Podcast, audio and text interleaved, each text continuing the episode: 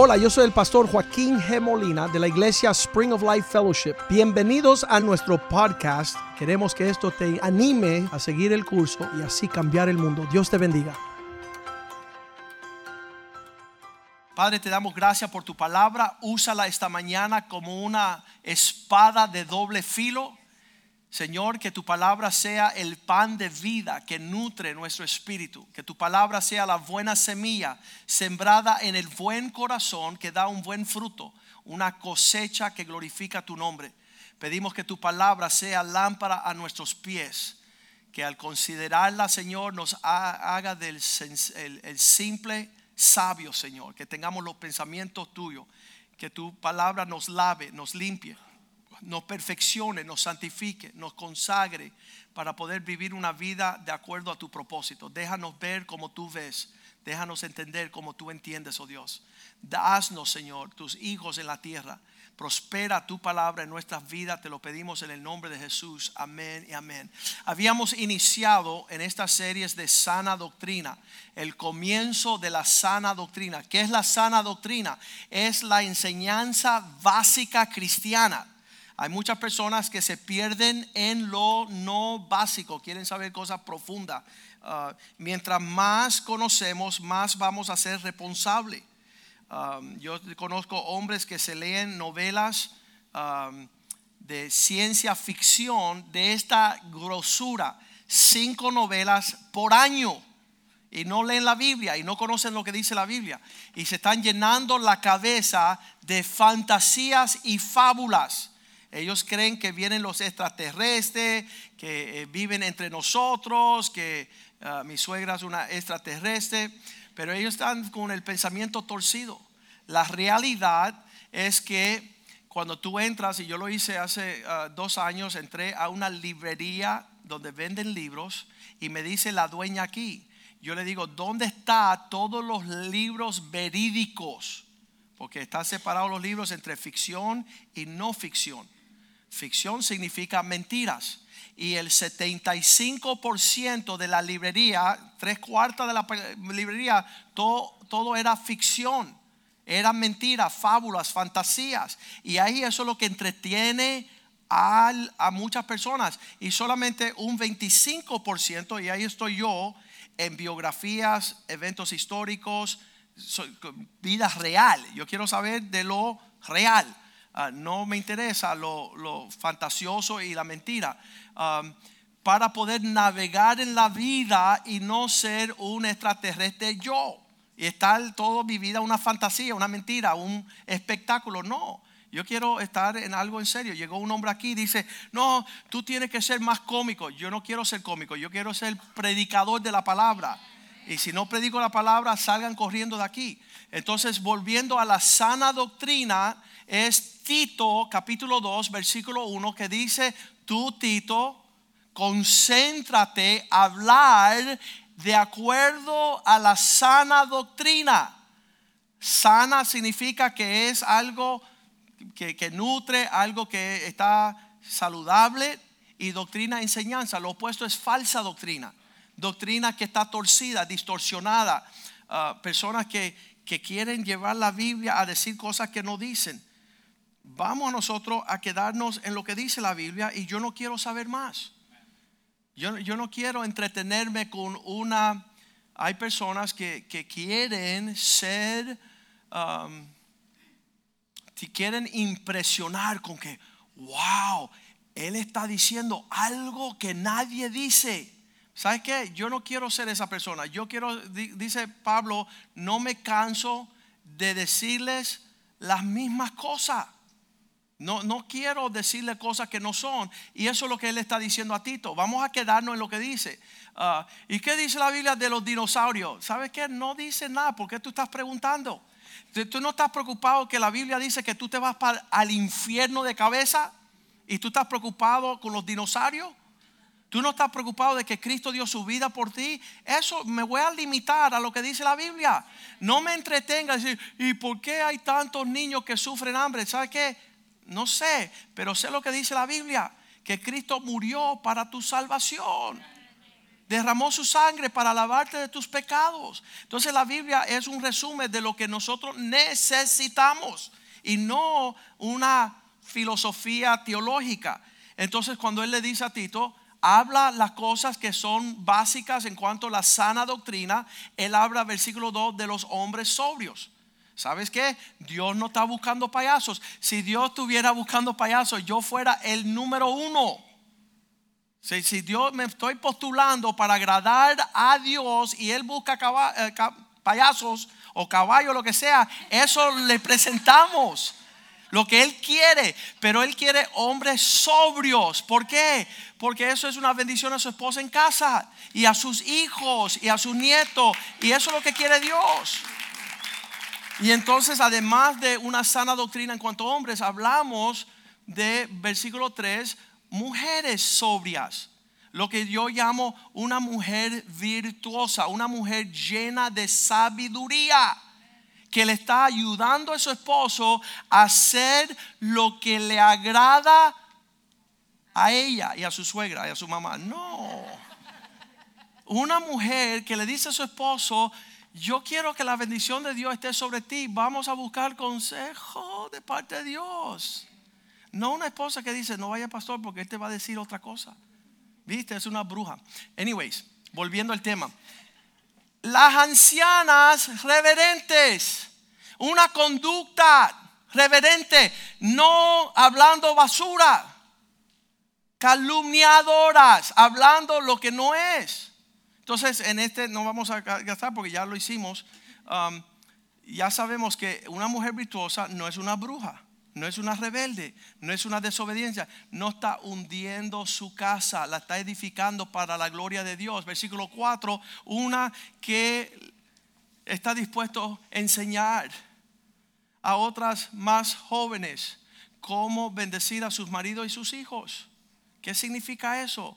Cómo llevar su familia a un clima donde la bendición de Dios cae y no donde va a haber un desierto, una escasez. El, corazón de esta mujer sabia es en casa.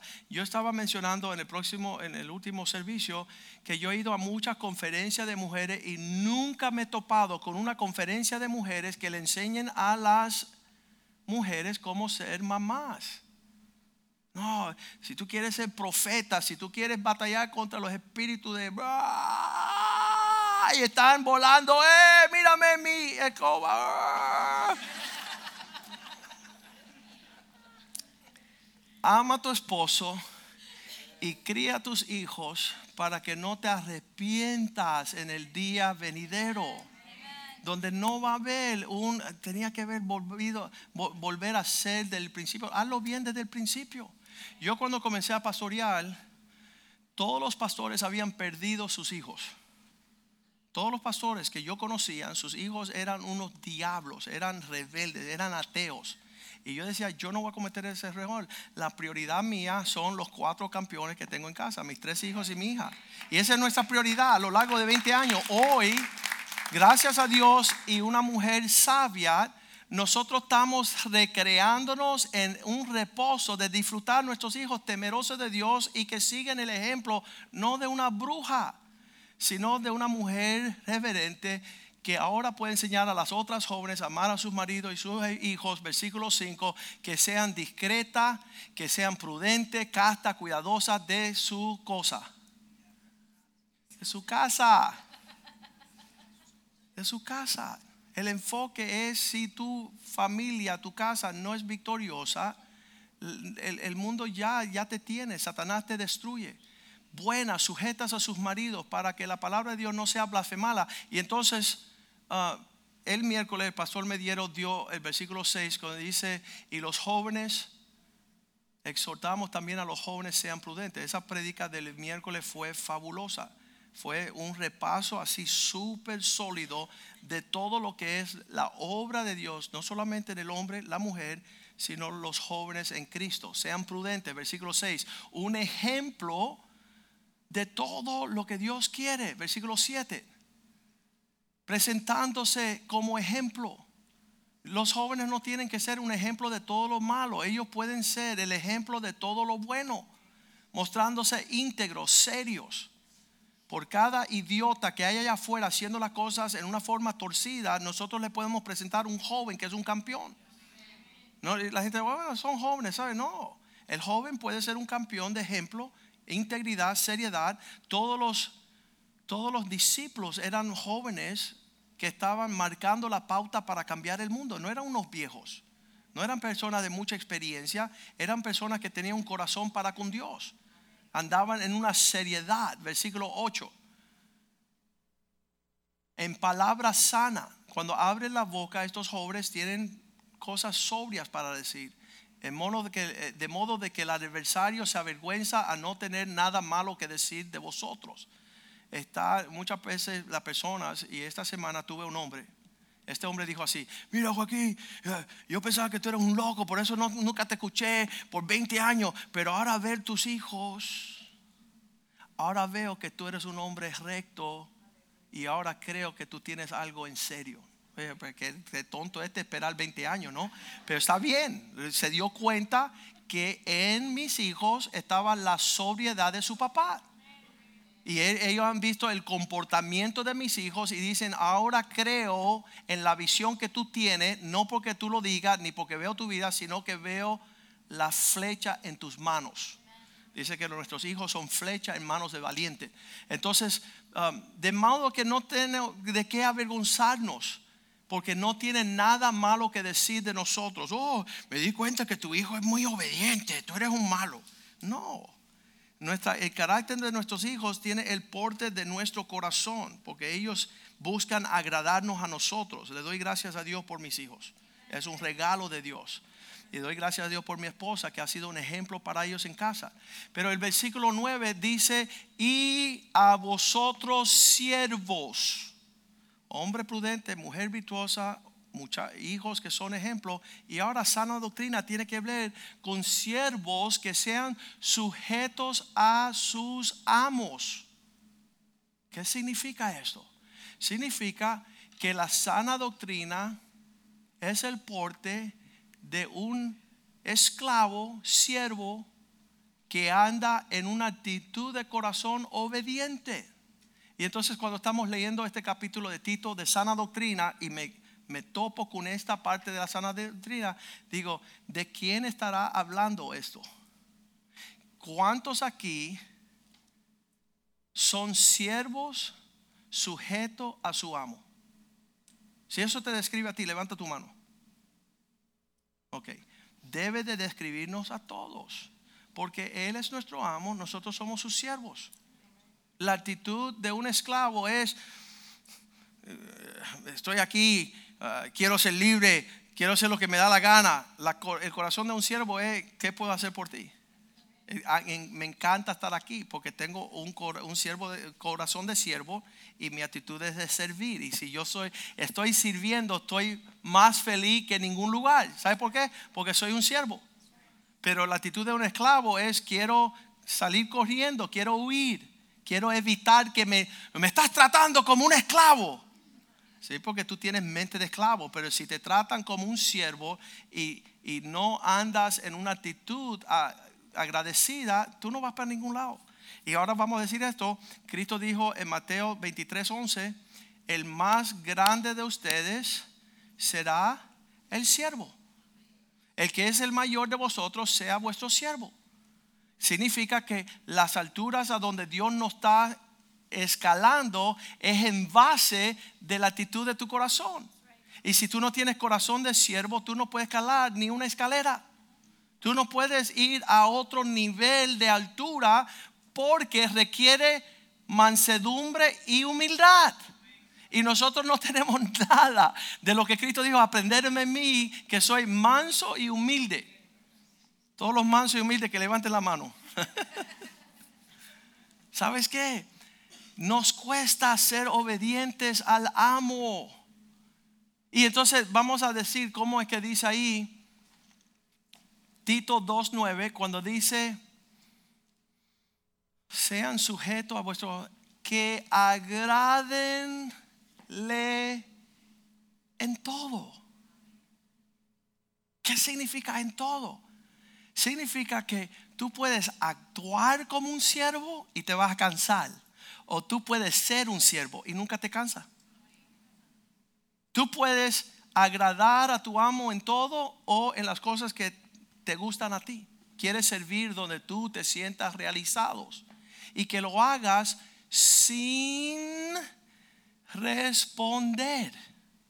Que no sean respondones. ¿Cuántos son respondones? Hay otra palabra para eso, ¿eh? bocones. Hay otra palabra. ¿Cuáles son las palabras? Hablador. Tiene que siempre abrir la taza.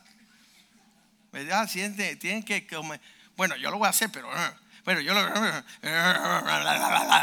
Y siempre la lata está dándole con palabras a la actitud de lo que van a hacer. Mas Cristo dice que fue a la cruz como un cordero que va al matadero sin abrir la boca. El único animal, yo cuando era joven, mi abuelo dice, ven, te voy a enseñar cómo se mata un lechón. Y me llevó allá atrás. Cuando esa cosa empezó a berrear, y yo decía, Dios mío, salgo. La oveja no. La oveja tú la haces así, así. Y ya. Entonces tú ves la diferencia de un siervo porque no está bla, bla, bla. No está en una actitud de querer opinar. Y yo sé que están calladitos porque es una iglesia cristiana donde están de acuerdo conmigo. Están diciendo, amén, pastor, predica, amén. A ver, que no sean respondones. Versículo 10. La actitud de un siervo no defrauda, no engaña. Sí, yo estoy trabajando. Tú no estás trabajando, es muela, está engañando. Un siervo está dándole provecho a su amo. Él, aunque el amo se vaya, sigue haciendo lo que corresponde porque no es esclavo. El esclavo se va el amo y se sienta, este infeliz, vamos a ver cuando vuelve, ya yo no me estoy harto. Y eso también es un empleado en un empleo. O tú lo vas a hacer como dice la Biblia para que Dios te pueda exaltar o tú vas a ser un esclavo toda la vida y nada se te puede confiar a tu mayordomía porque no sabes esta cuestión de defraudar. Si te doy un dólar que tú me lo cuides y me devuelves diez no que diga se me perdió o lo tuve que gastar o no lo tengo, sino que tú eres un fiel siervo, sino mostrándose fieles en algunas cosas, en todo. No importa dónde metían a José, siempre iba a la cima del orden. En la cárcel fue el número uno, en la casa de Potifar el número uno, en la casa del faraón número uno. ¿Por qué? Porque era un siervo. Tenía un corazón que escalaba las alturas en base de la humildad de su corazón, de la altitud humilde. ¿Qué puedo hacer por ti? ¿Qué, ¿Cómo yo puedo beneficiar mostrándose fiel en todo para que adornen la doctrina de Dios nuestro Salvador? Para que hagan de esta enseñanza que nos llama a perderlo todo, darlo todo, entregarlo todo como algo atractivo. Acá, Joaquín, yo te conozco a ti, abogado, negocio. Lo dejaste todo, mister. ¿Por qué tú harás una atrocidad así? Porque lo que tengo yo es mejor que todo lo que me ofrece el mundo. Lo hago atractivo.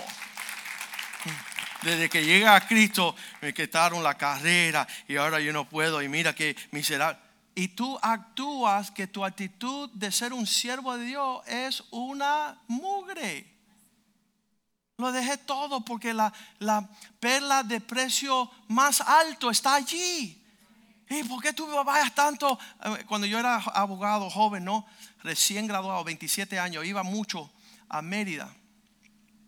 Y entonces, en la que me vendía los pasajes, decía, mira, en Mérida no hay nada que ver, que sea, ya tú fuiste 10 veces. Y cuando tú veas la novia de Cristo, hasta tú vas a conmigo. Cuando tú veas que estamos pagando un precio para que podamos adornar lo que agrada a Dios.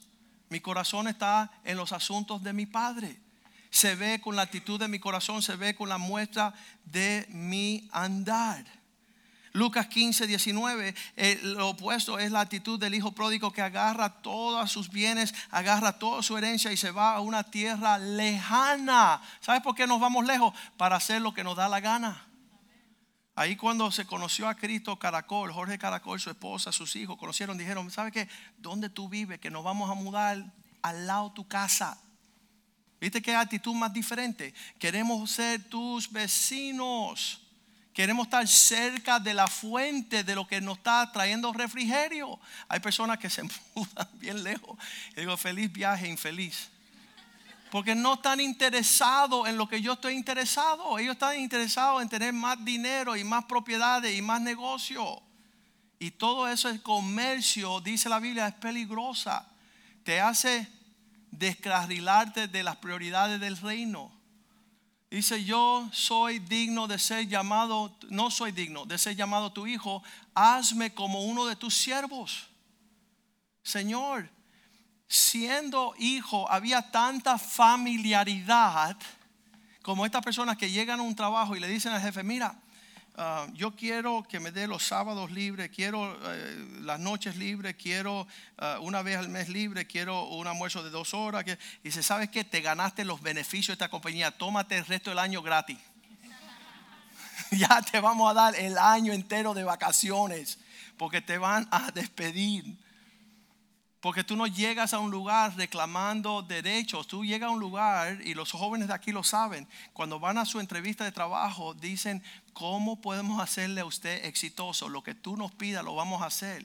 No estamos aquí buscando algo para nosotros, lo vamos a dar todo para beneficio suyo. Dice, ¿sabe qué? No va a ser empleado, va a ser el gerente de este lugar. Y ahí empieza Dios promoverte con una actitud diferente. Pero hay algunos que nunca van a llegar a ningún lado porque no saben que hay que ser como un siervo para empezar a escalar. Hay que empezar a escalar. Juan 15, 15, Cristo dice, ya no los llamo más siervos, sino que los llamo amigos. Ya que fueron fieles en servirme, ya nos llamaré más siervos porque el siervo no sabe los asuntos de su Señor. Tú no estás supuesto de saber lo que sabe el dueño. El dueño está ahí hace muchos años sufriendo. Tú acabas de llegar. Si tú eres un atleta y estás en un equipo y el entrenador te dice, oye, muévete para la derecha, no, me van a tirar para la izquierda y tú te estás respondiendo y discutiendo con el gerente, te van a decir, ven acá, descansa aquí en el banco y te van a sentar en la temporada. No te van a hacer eh, el tercera base de un equipo estaba ahí y el, el coach dice, oye, yo te quiero. No, yo pensaba que él se iba a ir a segunda. Yo no te pago a ti por pensar, yo te pago a ti para que me escuche a mí y a mí me pagan por pensar le dice, eh, le dice el jefe.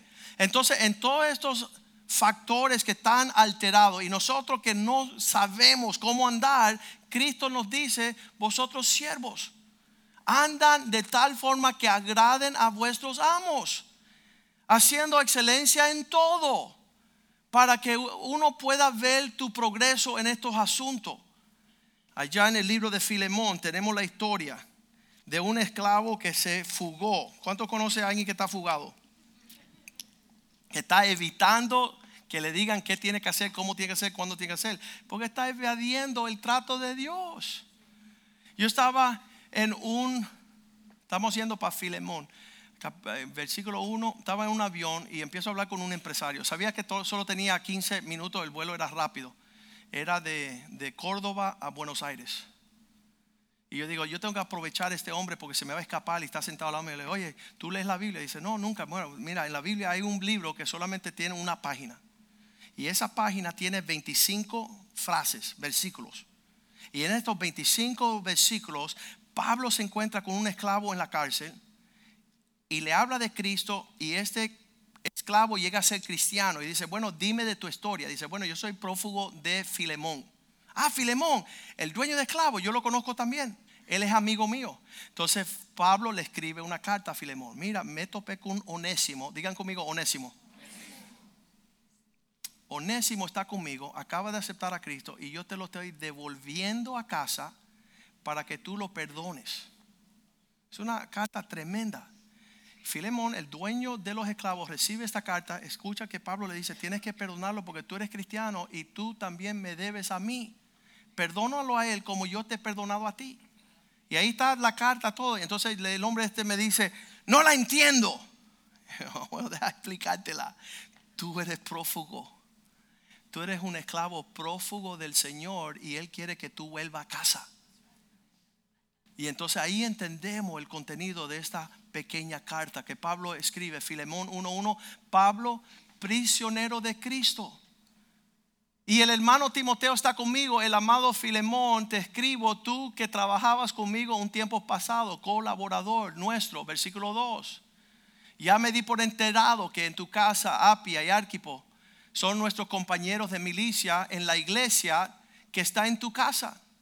Pablo le dice todo lo que tiene que ver con, oye, me doy cuenta que están siendo exitosos, que conoces a Cristo, que hay una iglesia reunida en tu casa, versículo 3, que tú, gracia y paz a vosotros de Dios, sea a ti la gracia y la paz del Señor en nuestro, por nuestro Padre y Señor Jesucristo, versículo 4. Ya que tú eres un campeón, yo siempre estoy dando gracias a Dios haciendo memoria de ti cada vez que yo hablo con Dios. Yo hablo con Dios mucho sobre tu persona. Versículo 5. Porque oigo del amor y de la fe que tú tienes. Que tú amas y tú crees en Jesús. Y que tú estás sirviendo continuamente a todos aquellos que creen en Cristo, los santos. Versículo 6. Pablo le está dando muchos piropos, ¿no? Para que la participación de tu fe sea eficaz en el conocimiento de todo el bien que está en vosotros por Cristo Jesús. Versículo 7.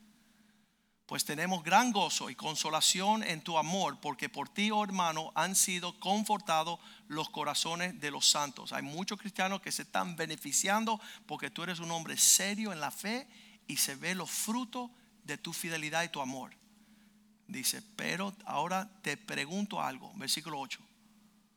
Por lo cual, aunque tengo mucha libertad en Cristo para obligarte, para mandarte, para presionarte, una fuerza, lo que conviene, versículo 9, he decidido no mandarte, sino te ruego por amor eso es una persuasión. Hay personas que tú les tienes que mandar lo que tienen que hacer, otras personas tú puedes persuadirlo. Pero hay unas personas que ni porque lo mandes ni porque lo persuade lo van a hacer. No tienen actitud para las cosas de Dios a lo que conviene. Versículo 10. Te ruego por mi hijo onésimo. Ahí se les para los pelos a Filemón. ¿Por qué me menciona este prófugo, este inútil? ¿Sabe lo que significa la palabra onésimo? en el griego significa útil. Onésimo significa útil. Uno que al tenerlo tenemos ganancia. Es bueno, es provechoso tener onésimo. Eh, otra, otra palabra para onésimo sería provechoso. Y entonces Filemón está frío y él dice, mira, te ruego por él, al quien engendré en mis prisiones. En la cárcel Pablo alcanza a onésimo Nadie sabe si él tenía un puesto de autoridad como guarda, lo dudo, o si estaba preso junto con Pablo. No obstante, Pablo le dice, te ruego por este muchacho que es hijo mío en la fe, versículo 11, el cual en otro tiempo te fue inútil, no fue provechoso. Onésimo era sin onésimo, ese era el nombre antes. No tenía provecho, pero ahora en Cristo, a ti y a mí nos es útil. ¿Qué es lo que yo pienso cuando veo a Alexis Valdés siendo todas las marañas de él y del mundo? Imagínate ese hombre en fuego por Cristo. Imagínate siendo ya siervo del Señor en un tiempo inútil para las cosas eternas y ahora útil para mí y para ti. Versículo 12. Eso es el, el contexto de esta carta. El cual vuelvo a enviarte yo quiero que ustedes me traten de decir en qué conversación cabe la posibilidad de que Pablo convenza a un esclavo prófugo que vuelva a su amo. ¿Cómo lo haría? ¿Qué tú le tienes que decir a una persona, como muchas veces lo he tenido que hacer yo, un esposo que se va de su matrimonio y decirle, hey, mister, vuelve a casa? A un hijo que se fue de casa, vuelve a tus padres a, uno de los empleados aquí en la iglesia que estaba trabajando aquí, le hicieron una pesadez. Y cuando él entraba a, la empresa, le dijeron, ¡ay, esto! Y él vino para acá y dijo, Pastor, voy a, darme por vencido, voy a tirar la toalla, me voy a salir. Le dije, no, no, no, no, vas a volver allí y vas a soportar el trato, porque el diablo te quiere robar. El diablo que te quiere saquear de lo que Dios quiere prosperarte. Vuelve allí, baja la, cabeza, humíllate y espera que Dios te levante. ¿Qué le habrá dicho Pablo a este hombre? Que lo anima a él regresar. Porque en esos tiempos cuando un esclavo se iba prófugo, la sentencia era muerte. La traición se pagaba con tu vida para darle el ejemplo a los otros esclavos. Y él tiene que volver con esta carta, Onésimo, a Filemón a pensar, ok, o me va a cortar la cabeza, o me va a colgar y hacer un ejemplo, o, me, ¿sabe Dios cuál va a ser el trato por la penalidad de haberme profugado? Dice, el cual vuelvo a enviarte, tú pues recíbelo como si fuera yo el que estuviera llegando. Eso es pedirle mucho. ¿Sabes lo que es eso? Lo que yo veo, Pablo le dice, oye tú, gran ejemplo de cristiano, ahora vamos a probar si es verdad o no.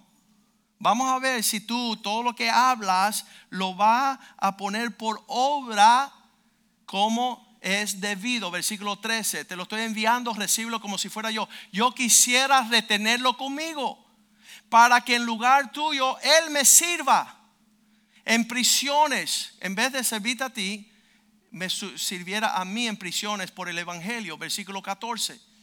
Pero nada quisiese hacer sin tu consentimiento, sin tu permiso, para que tu favor no fuese como de necesidad, sino voluntario. No para que tú te sientas obligado en hacer lo que te pido, sino que lo hagas de buena voluntad.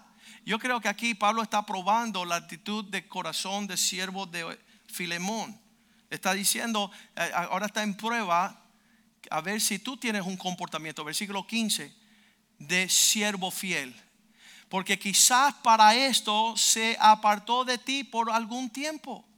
E, en este, en este versículo tenemos que ver que detrás de todas las escenas está la mano de Dios causando todas las cosas.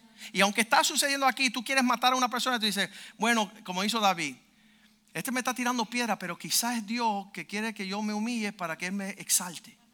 Siempre la persona sabia y seria en la cosa del Señor, Él no está viendo lo que está aquí, Él está viendo la mano de Dios detrás, diciendo, ¿sabes qué? Génesis 50, 20, José dice, ustedes quisieron hacerme esto para, vosotros pensaste mal contra mí, mas Dios lo encaminó a bien, para hacer lo que vemos hoy, para mantener en vida a mucho pueblo, para la salvación de multitudes. Detrás de la escena tenemos que ver la mano de Dios y no la traición en la mesa. Porque Satanás siempre, como un buen torero, siempre te quiere poner el, paño a frente tú para distraerte, para seguir metiéndote los dardos y la espada. Y si tú eres un necio, tú estás queriendo matar el, el paño rojo, pero te está llevando a la muerte. Y es bien importante que uno diga, um, Génesis 45, 8, donde dice José tiene este entendimiento, quizás para esto fue que sucedió, así que no fueron ustedes los que me enviaron aquí, sino que Dios fue. Ustedes no fueron el instrumento de Dios, fue la mano de Dios que está tratando con nosotros. ¿Para qué? Para que yo fuera puesto por padre del faraón, príncipe de su casa, gobernador de todo Egipto si yo me humillo, si yo soporto, si yo sufro, Dios es capaz de levantarme. Y eso es lo que le está diciendo Pablo, y yo creo que es lo que le dijo a Anésimo. Anésimo, deja que Dios te defienda, deja que Dios haga venganza, deja que Dios pelee tus batallas, tú tal quieto. Yo creo que es Eclesiastés 10, 16 que dice, cuando te reprenda el rey, no pierdas tu lugar. ¿Verdad?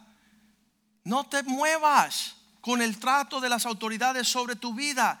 Y eso es lo que le está diciendo. Quizás para esto, versículo Filemón 15, quizás para esto fue que Él se fue por un rato, para que lo recibas para siempre.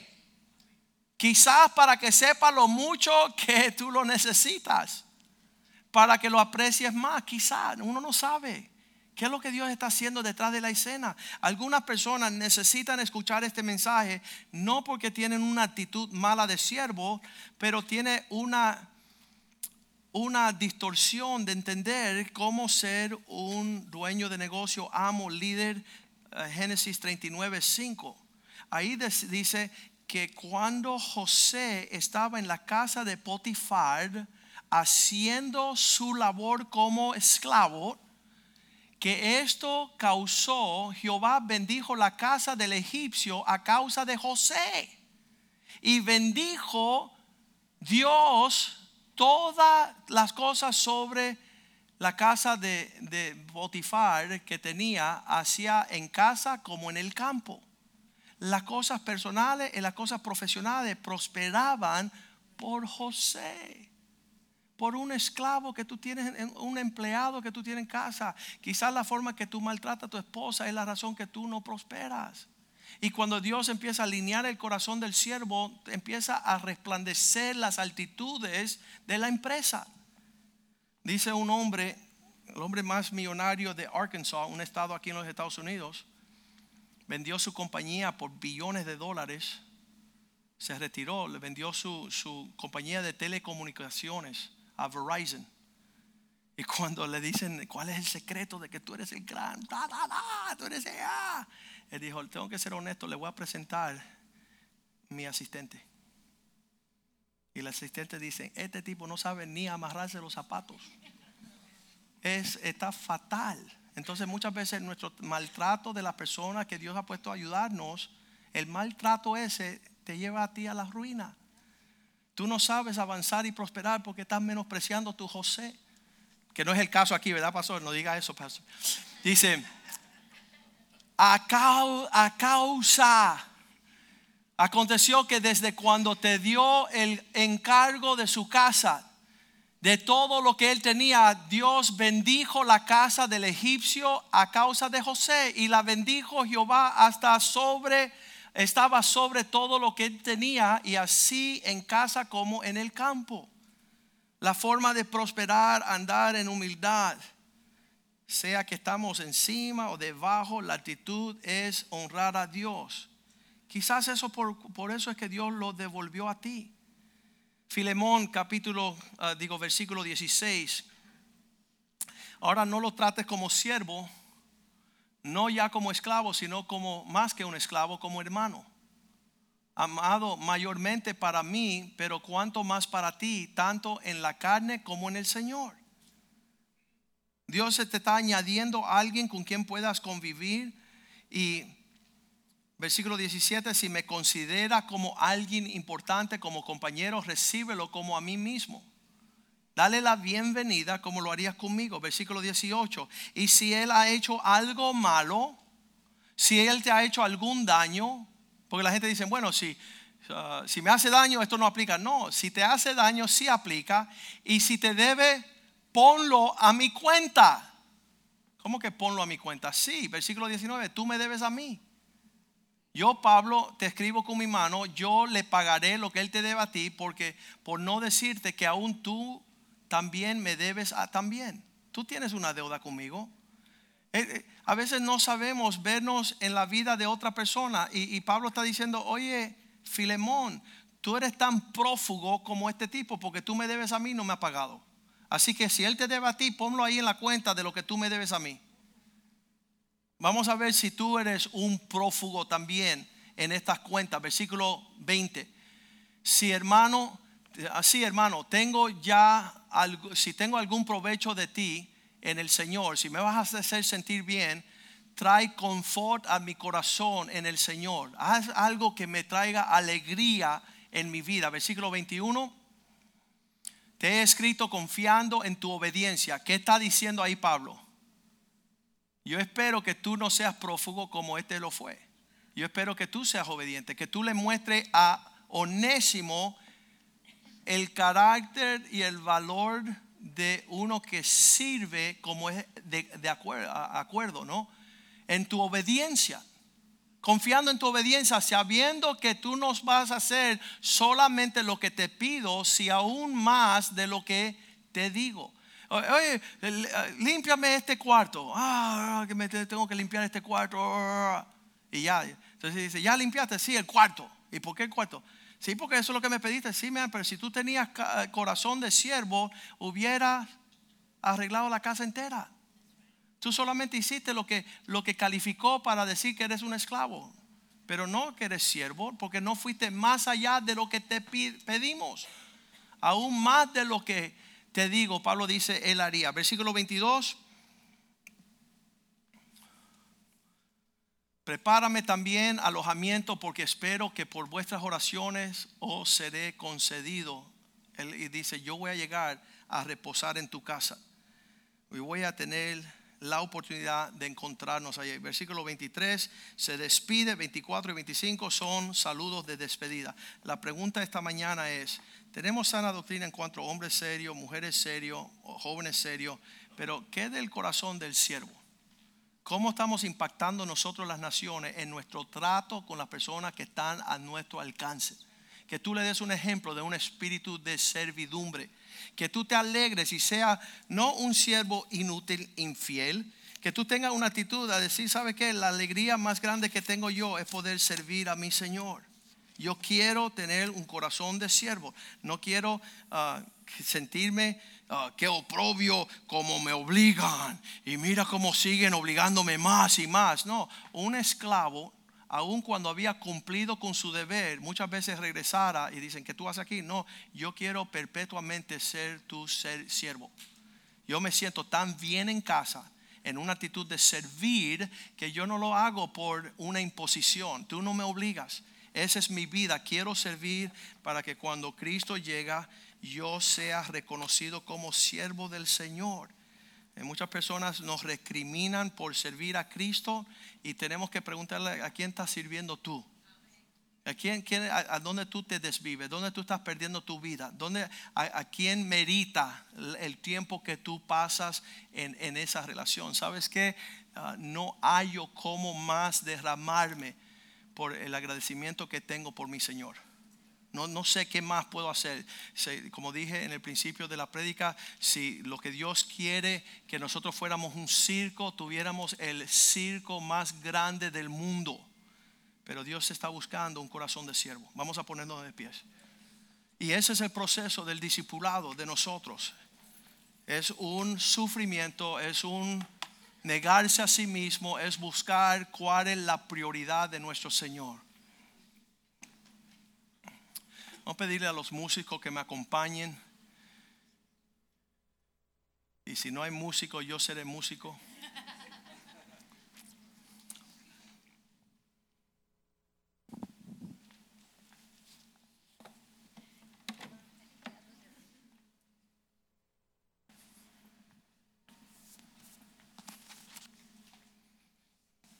¿Sabes lo que dicen las personas? Tú conoces un verdadero siervo cuando lo tratan como siervo.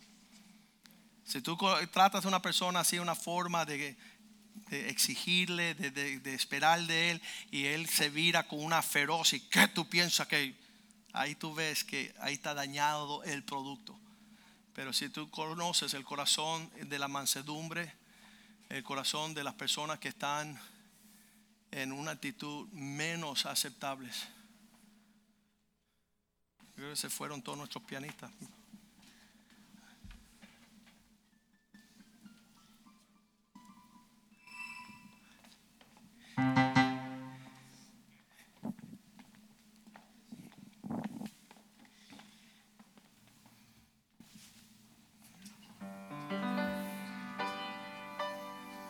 Dios, tú mi sustento tu espíritu se deja sentir como el viento. Las fuerzas que me lleva a luchar contra el tiempo, mi provisión del cielo,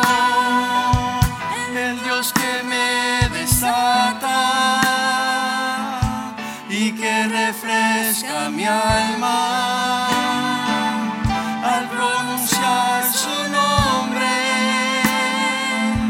La tempestad se calma.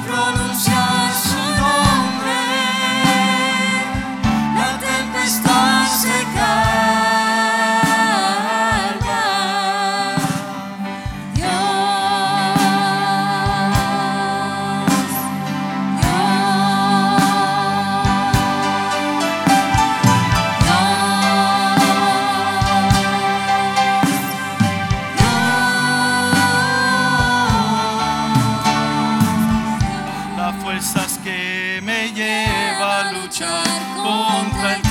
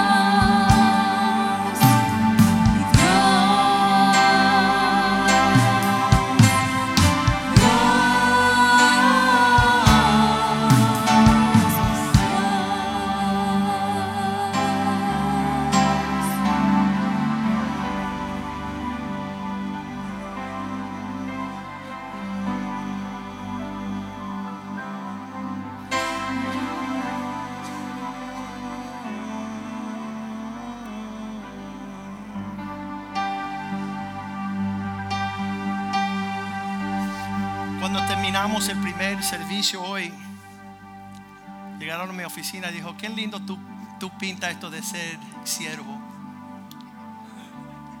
Qué lindo tú pintas el ser amable, afable. Pero sabes que eso es lo que está buscando Dios. Eso es lo que yo le pido en mi vida. Señor, ayúdame. Hay gran predicadores, hay gran cosas. Ayúdame a ser reconocido como un siervo. Dame un corazón de siervo. Señor, yo te doy gracias por la palabra que tú nos envías hoy día. Hemos considerado la sana doctrina en cuanto a la actitud de un corazón de siervo. Queremos escalar grandes alturas, pero tú estás buscando el manso y el humilde.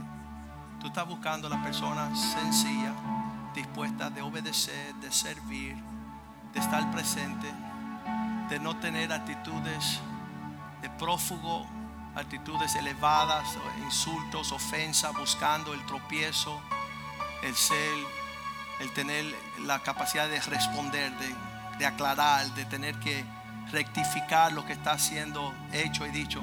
Ayúdanos a confiar en ti, Señor. Ayúdanos a entender lo que entendió Pablo, lo que entendió Onésimo y lo que estaba tratando de entender Filemón.